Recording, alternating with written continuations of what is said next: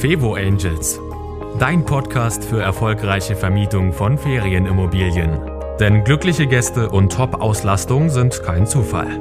Von und mit Annie Grau. Kleine Überraschung gefällig, dann teste meinen Newsletter. Und ich verspreche dir, schon wenige Tage nach deiner Anmeldung bekommst du eine kleine persönliche Überraschung von mir. Und das soll dir nicht nur eine Freude bereiten, sondern ich zeige dir auch, wie du damit deine Gäste begeistern kannst, und zwar schon vor der Anreise. Also sei gespannt und melde dich an auf www.fevo-angels.de slash newsletter.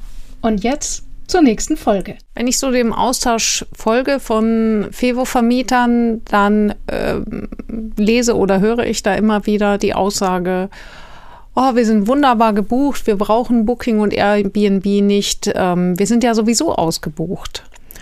Und dieser Satz macht mich nachdenklich. Erst einmal, das ist natürlich super. Also das zeigt, entweder, dass du zum Beispiel super zielgruppenspezifisch unterwegs bist, wenn du zum Beispiel eine große Gruppenhütte hast äh, mit was weiß ich, 20 Betten oder auch mit 10 Betten. Da ähm, gibt es andere sehr spezifische Buchungsseiten und Portale, über die du vermietest. Wenn du eben ein sehr zielgruppenspezifisches Angebot hast, dann hast du vielleicht auch deine Nischenthemen, wo du inserierst, wo du deine Gäste findest. Es kann aber auch sein, und das ist einfach hier mein Angebot und meine Einladung, mal diesen Gedanken mitzunehmen, dass du hier jetzt, ich mache so einen kleinen Vergleich, äh, die folgende Situation hast, dass du sagst, wow, ich habe eine, ich habe zum Beispiel ein, eine bestimmte Distanz von ähm, 100 Metern und ich habe diese 100 Meter bewältigt, erfolgreich. Das wäre quasi so wie, ich bin das Jahr über ausgebucht. Und wenn dir dann jemand sagt, das ist wirklich erstaunlich, dass du das geschafft hast, weil du hüpfst ja nur auf einem Bein. Und dann kannst du natürlich sagen, ja, ist ja doppelt toll, weil ich hüpfe nur auf einem Bein und habe es trotzdem geschafft. Das stimmt auch. Nur die Frage ist, was würde denn passieren, wenn du die gleiche Strecke auf zwei Beinen läufst? Hättest du dadurch irgendeinen Vorteil? Wenn du jetzt sagst, nö, Annik, ich finde das völlig in Ordnung, wenn ich so gut auf einem Bein hüpfen kann, dann mache ich das weiter. Vollkommen in Ordnung. Aber wenn du eben zum Beispiel sagst, hey, mehr Umsatz wäre cool, Buchen habe ich ja schon genug, aber ich habe echt so ein paar Renovierungen auch, die ich stemmen muss. Und ich möchte endlich mal die Reinigung besser koordinieren. Ich möchte die Leute einfach dafür besser bezahlen können. Aber es ist echt schwierig, weil die Leute erwarten halt auch, das sind die Stammgäste, die erwarten diese Preise und so weiter. Ich traue mich nicht.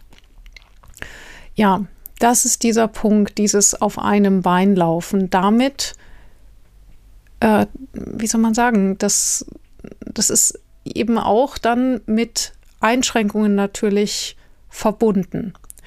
Ich kann mir jetzt vorstellen, hier hören hoffentlich und ganz sicher auch einige sehr, sehr erfahrene Vermieter zu, denen jetzt vielleicht die Haare zu Berge stehen. Ich freue mich auf den Austausch. Ich freue mich auf eure E-Mails zu dem Thema. Ich bin hier auch gerne bereit zu diskutieren. Der Punkt ist einfach der, und das hat jetzt neulich in der Masterclass die liebe Telse so schön zusammengefasst, die nämlich einen wunderschönen Feenhof hat, so einen Bauernhof ganz nah an der Ostsee, alles super liebevoll und die ist halt regelmäßig ein Jahr im Jahr vorher ausgebucht. Und äh, als wir das Thema Preisstrategie hatten in der Masterclass, hatte sie danach gesagt, boah, Annik, ich muss jetzt quasi, also das, was du mir erzählst, das klingt jetzt alles recht logisch, aber ich muss jetzt quasi alles gerade über den Haufen werfen, was ich, was wir als Vermieter sozusagen als erfolgreich definiert haben. Also sprich, eben, wenn wir ein Jahr im Voraus ausgebucht sind, dann ist das ein Zeichen für Erfolg.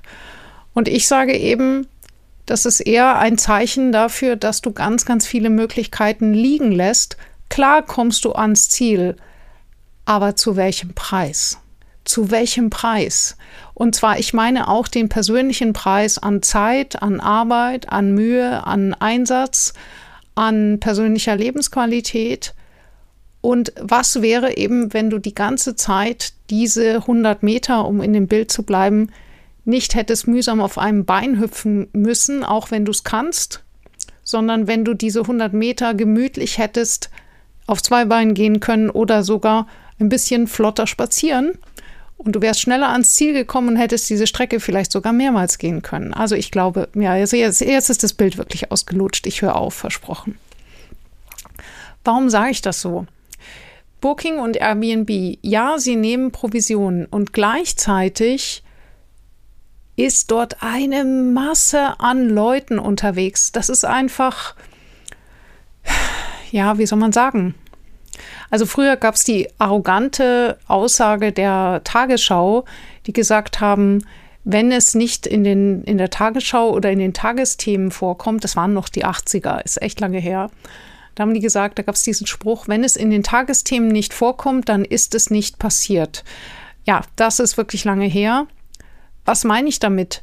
Ähm, wenn dein Angebot nicht gesehen wird von der Masse der Mehrheit, dann hast du eine viel kleinere Chance, dein Produkt anzubieten. Und das beeinflusst natürlich auch den Preis.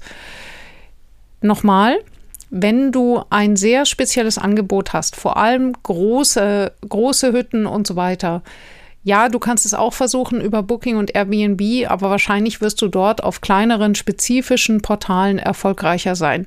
Probier es aus. Was ich dir einfach hier mitgebe, und das hier ist ja jetzt eine ganz, ganz kurze Folge.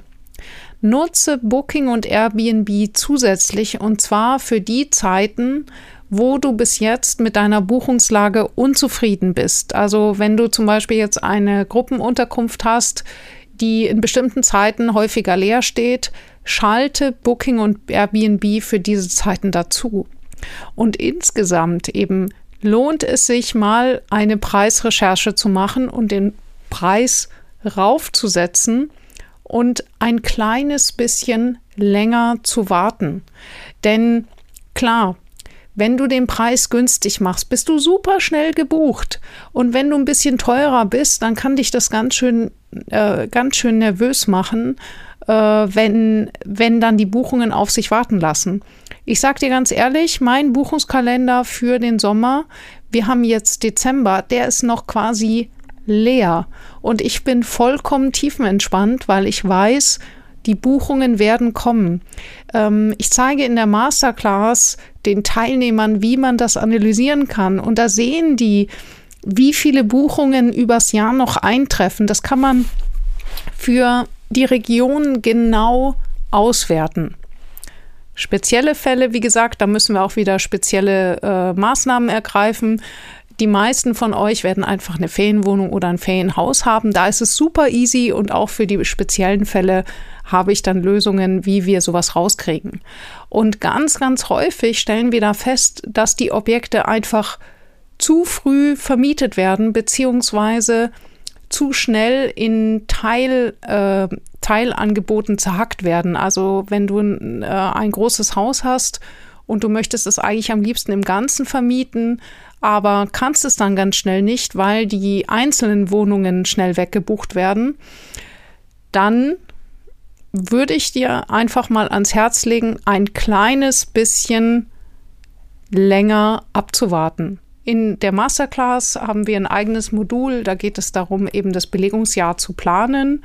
Und da analysieren wir erst einmal, wie ist die Nachfrage ganz speziell in deiner Region für deine Art von Angebot. Und da ist es dann kein Abschätzen mehr, sondern du kannst es sehen. Du kannst sehen, in welchem Zeitraum welche Art von Buchung eintrifft, wie lang im Voraus.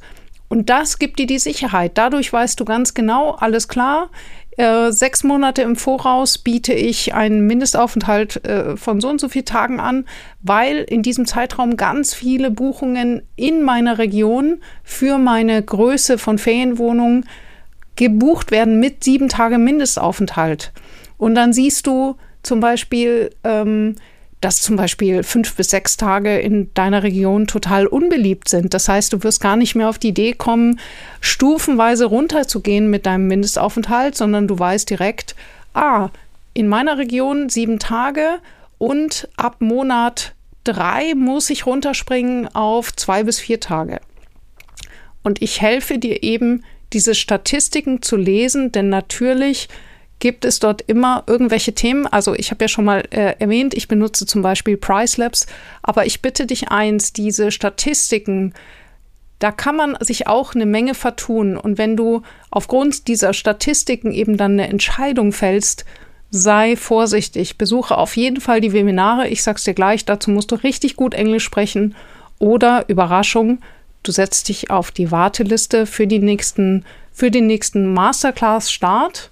Also, wir waren beim Thema, ähm, die Einstiegsfrage war, ich vermiete ohne Booking und Airbnb und bin dennoch ausgebucht, ist dann alles fein?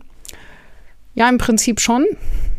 Aber wenn es darum geht, dass du sagst, ich möchte jetzt mal eine Renovierung finanzieren und die soll sich am besten von selbst bezahlen, aktuell kann ich sie mir nicht leisten oder ich würde ganz gerne, mein Job nervt mich, ich möchte, ich möchte den kundigen, dann denk mal um übers Thema Vermietung nach. Da liegt ganz häufig noch eine Menge Verdienst versteckt, der Jahr für Jahr nicht benutzt wird.